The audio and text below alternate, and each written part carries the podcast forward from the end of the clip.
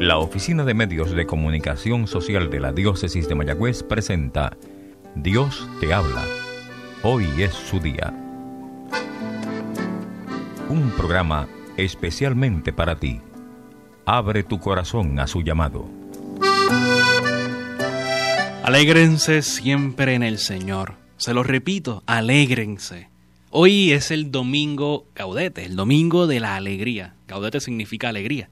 Tercer domingo de Adviento. Hoy en la misa, pues veremos que el sacerdote, cada uno de nosotros utilizará ornamentos rosas en la misa y es signo de lo cerca que estamos ya de la Navidad. Ya estamos en el tercer domingo de Adviento. Ya esta semana comienzan las tradicionales y esperadas misas de Aguinaldo. Y de hecho, hoy es 12 de diciembre. Hoy también celebramos a nuestra madre, la patrona, la emperatriz de América, la Virgen de la Guadalupe. Así que encomendamos de modo muy especial a nuestros queridos hermanos de la diócesis de Ponce, que tienen a la Virgen de la Guadalupe como patrona de su diócesis, y también, claro está, a todos nuestros hermanos mexicanos. Hoy es un gran día. Nos recordamos esa ternura de María que siempre sale también al encuentro de cada uno de nosotros para llevarnos a su Hijo Jesucristo. Y recordamos las palabras que le decía a San Juan Diego, no estoy yo aquí, que estoy, soy tu madre. Pues también nos lo dice a cada uno de nosotros, ella está ahí, ella es nuestra madre. No tengamos miedo ni temor en acudir a ella, en buscar su poderosa intercesión, en confiarnos en sus queridas y amadas manos. Pues hoy meditamos el Evangelio nuevamente de Lucas, el capítulo 3 en versículos 10 al 18. Y hoy, como te decía, es el domingo gaudete, es el domingo de la alegría. Y eso lo escuchamos y lo aprendemos de la segunda lectura de hoy, que de ella hablaremos en un momento. Pero vamos a escuchar por ahora el Evangelio. En aquel tiempo, la gente preguntaba a Juan, entonces, ¿qué debemos hacer? Él contestaba, el que tenga dos túnicas, que comparta con el que no tiene y el que tenga comida, haga lo mismo. Vinieron también a bautizarse unos publicanos y le preguntaron, Maestro, ¿qué debemos hacer nosotros? Él les contestó, no exijan más de lo establecido. Unos soldados igualmente le preguntaban, ¿y nosotros? ¿Qué debemos hacer nosotros? Él les contestó, no hagan extorsión, ni se aprovechen de nadie con falsas denuncias sino conténtense con la paga.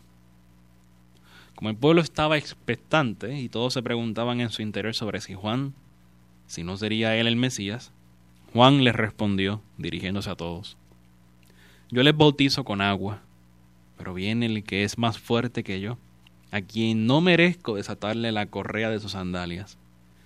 Él les bautizará con Espíritu Santo y fuego. En su mano tiene el bieldo para aventar su parva reunir su trigo en el granero y quemar la paja en una hoguera que no se apaga. Con estas y otras muchas exhortaciones, anunciaba al pueblo el Evangelio. Palabra del Señor, gloria a ti, Señor Jesús. Tu palabra me da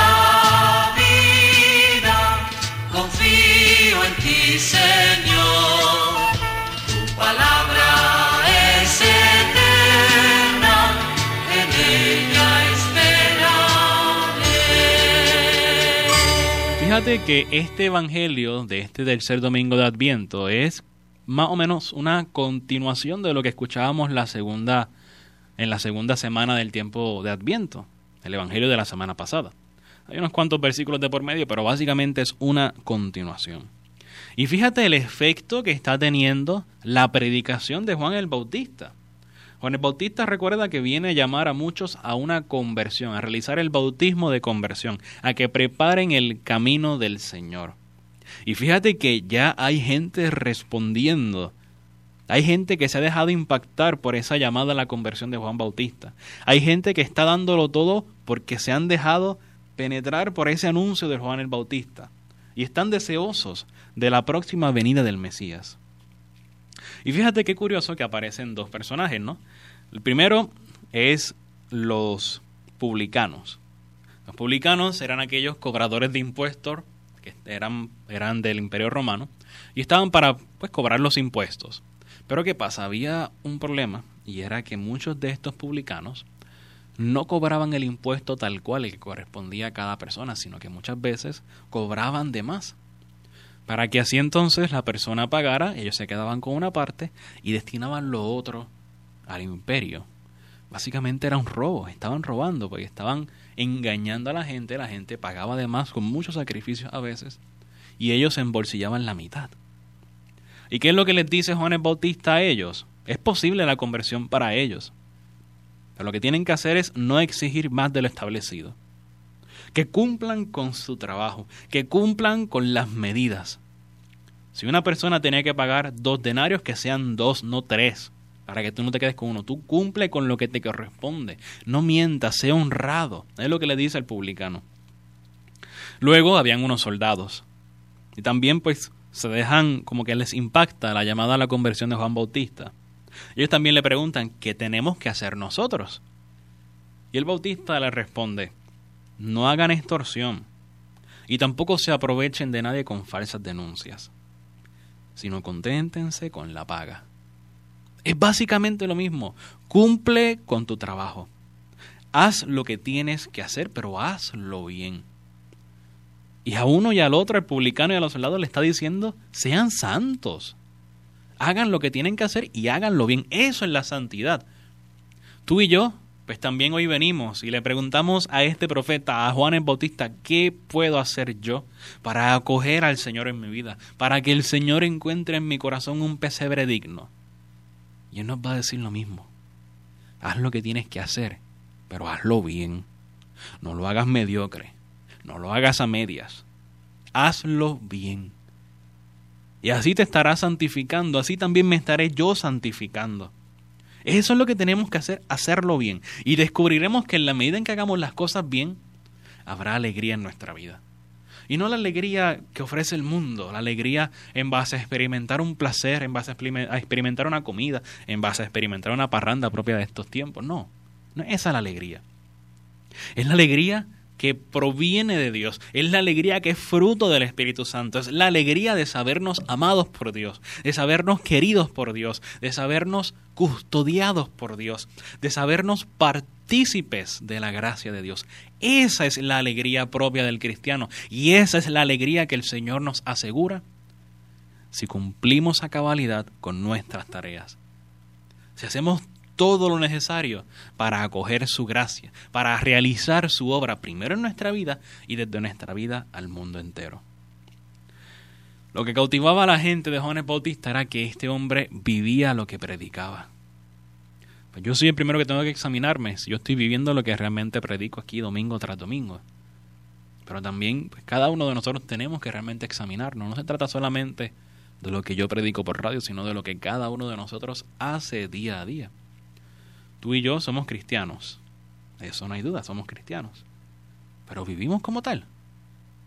Nuestra vida se convierte en un auténtico anuncio de lo que tú y yo creemos. Esa es la pregunta. Y si vemos que no, pues entonces preparemos el camino, como nos decía la semana pasada Juan el Bautista, preparemos el camino, allanemos los senderos. Se nos llama a cambiar, se nos llama a hacer bien, a obrar con bien, a obrar con misericordia a obrar concorde a lo que hemos recibido de Dios, que es gracia, amor, justicia, misericordia. Te decía que hoy es el domingo de la alegría y ya te explicaba de qué era esa alegría, la alegría de hacer las cosas como hay que hacerlas, la alegría de sabernos amados por Dios, de sabernos queridos por Él, de sabernos pensados por Él. Pero fíjate lo que dice el apóstol San Pablo en esta carta a los filipenses, que es la segunda lectura de de la liturgia de hoy. Alégrense siempre en el Señor. Se lo repito, alégrense. Esto lo dice la carta, no es que yo te lo estoy repitiendo, o sea, lo dice así el mismo autor. Que nuestra mesura la conozca todo el mundo. El Señor está cerca. Nada les preocupe, sino que en toda ocasión, en la oración y súplica, con acción de gracias, sus peticiones sean presentadas a Dios. Y la paz de Dios que sobrepasa todo juicio custodiará sus corazones y sus pensamientos en Cristo Jesús. Pero fíjate lo primero, alégrense siempre en el Señor. a veces en el mundo tú y yo nos alegramos pues, por otras cosas, nos alegramos por experimentar algo, nos alegramos pues al enterarnos de una noticia. Sin embargo, la llamada que hace Pablo es a alegrarnos en Jesucristo, alegrarnos en el Señor, alegrarnos en la persona divina, no en circunstancias accidentales del mundo, sino en lo que verdaderamente importa en el Señor. Alégrate en el Señor, alégrate en ese encuentro con Él. El cristiano no está llamado a una vida triste.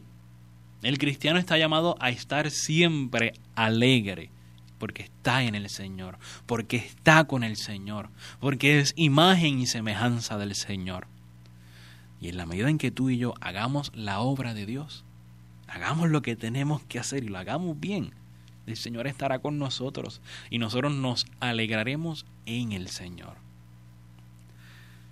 Y fíjate también, va muy de la mano la primera lectura de hoy, tomada de la profecía de Sofonías. Alégrate, hija de Sión, grita de gozo, Israel, regocíjate y disfruta con todo tu ser, hija de Jerusalén.